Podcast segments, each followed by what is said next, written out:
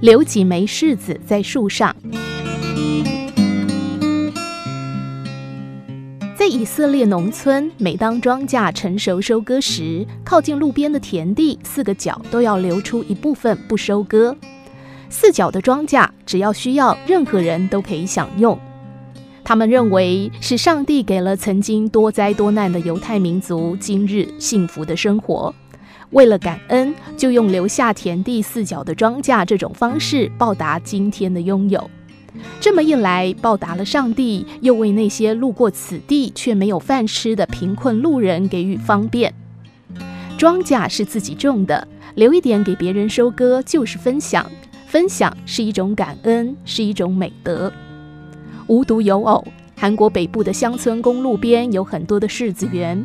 深秋时节，这里随处可以见到农民采摘柿子的忙碌身影。但是采摘结束之后，有些熟透的柿子也不会被摘下来。这些留在树上的柿子成为一道特有的风景。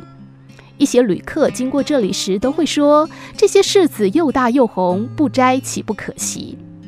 可是当地的果农则说，不管柿子长得多么诱人，他们也不会摘下来，因为这是留给喜鹊的食物。是什么原因让这里的人有这种习惯呢？原来这里是喜鹊的栖息地，每到冬天，喜鹊都会在果树上筑巢过冬。有一年冬天，天特别冷，下了很大的雪，几百只找不到食物的喜鹊一夜之间都冻死了。第二年春天，柿子树重新吐绿芽、开花结果，但就在这时候，一种不知名的毛虫突然泛滥成灾，导致那年柿子欠收。从那之后，每年秋天收获柿子时，人们都会留下一些柿子作为喜鹊过冬的食物。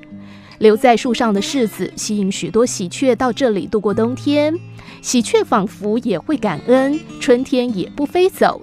整天忙着捕捉树上的虫子，也保证了来年的柿子丰收。